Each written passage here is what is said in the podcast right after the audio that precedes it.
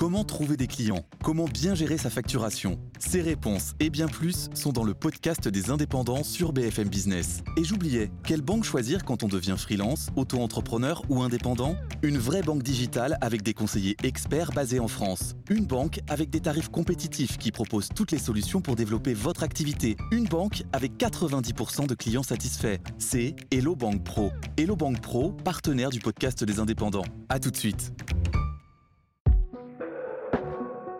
Coronavirus, BFM TV répond à vos questions avec Simon Buisson. Nous autres civilisations, nous savons maintenant que nous sommes mortels. Cette phrase de Paul Valéry date de 1919, au lendemain de la Grande Guerre. Elle résonne aujourd'hui de manière différente, car oui, plus rien ne sera tout à fait comme avant, même après le 11 mai. Confinement, jour 33, bienvenue à tous. Vous nous posez vos questions, on y répond avec le mot-clé question BFM TV ou le mail bfmtv et vous, bfmtv.fr. On commence avec une question contre-intuitive, la cigarette protège-t-elle du coronavirus? Alors il faut rester très très prudent, mais c'est bien ce que semblent montrer plusieurs études chinoises et américaines. Aux États-Unis, sur plus de 7000 personnes atteintes du Covid-19, seulement 1,3% sont des fumeurs, soit 10 fois moins que le taux de fumeurs. En Chine, seulement 12,6% des malades étaient fumeurs, un taux 5 fois moins élevé qu'attendu. En France, pour le directeur du comité scientifique Jean-François Delfrécy, on a quelque chose de très particulier avec le tabac. On a constaté que l'immense majorité des cas graves ne sont pas des fumeurs, comme si le tabac via la nicotine protégeait. Bien sûr, ce n'est qu'une théorie. On sait bien que la nicotine joue en temps normal un rôle sur la régulation de ce qu'on appelle les récepteurs ACE2, qui servent de porte d'entrée au coronavirus. C'est ce que dit Bertrand Dotzenberg, ancien pneumologue et président de Paris Sans Tabac. Quoi qu'il en soit, le tabac n'est pas une solution contre le coronavirus, vous pouvez même essayer de profiter du confinement pour essayer d'arrêter. Adrien nous dit depuis le début du confinement je dors mal et je fais des cauchemars toutes les nuits. Je ne me sens pourtant pas plus anxieux que d'habitude, à quoi est-ce dû? Comme Adrien, je suis sûr que vous êtes nombreux à avoir du mal à trouver le sommeil.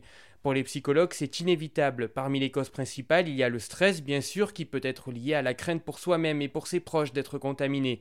Il y a aussi le saut dans l'inconnu avec des angoisses sur le plan professionnel ou financier. Et puis l'isolement, l'absence de lien social joue également énormément.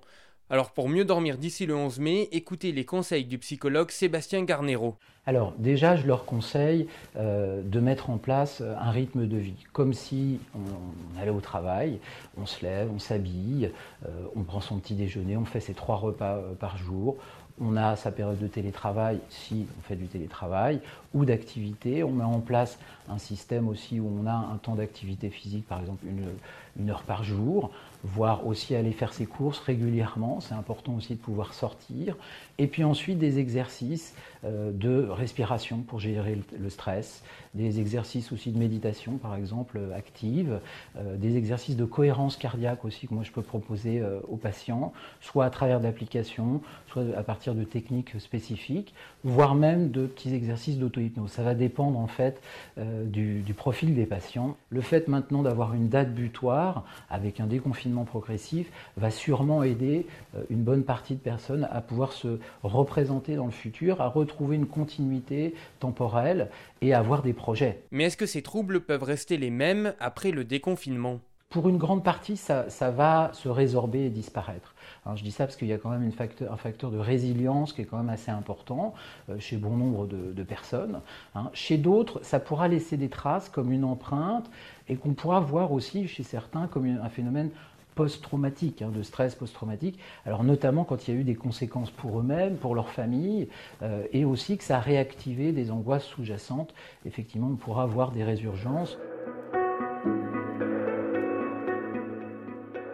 Une question de Fabienne maintenant. La RATP et Total ont fait des gestes vis-à-vis des soignants pour qu'ils aillent travailler sans payer ni leur trajet ni leur carburant. Qu'en est-il des sociétés d'autoroute alors les sociétés d'autoroute s'y mettent aussi Fabienne, elles ont annoncé le remboursement des trajets effectués par les soignants pour se rendre au travail. Pour l'obtenir, vous vous rendez sur le site de la société d'autoroute que vous empruntez, comme Vinci Autoroute, la SANEF ou ATMB. Vous verrez un onglet spécial pour faire la demande. Il faudra alors fournir vos justificatifs. Et bonne nouvelle, c'est rétroactif, c'est-à-dire que tous vos trajets effectués depuis le 17 mars peuvent vous être remboursés. Vous pourrez en faire la demande jusqu'à deux mois après la levée de l'état d'urgence sanitaire. Mais évidemment, seuls vos déplacements professionnels sont pris en charge.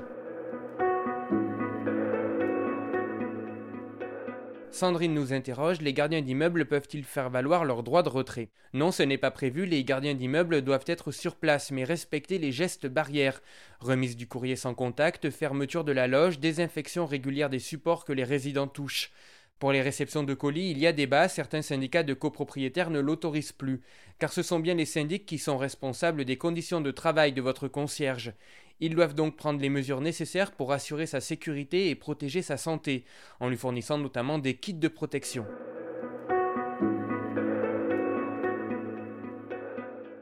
On termine avec le cas de Jean Bernard. J'étais en vacances chez des amis quand le confinement a été mis en place. Je me trouve à 600 km de mon domicile. Est-ce que je peux rentrer chez moi pour poursuivre mon confinement et ne plus bouger? La précision est importante. Ou dois-je rester chez des amis jusqu'à la fin?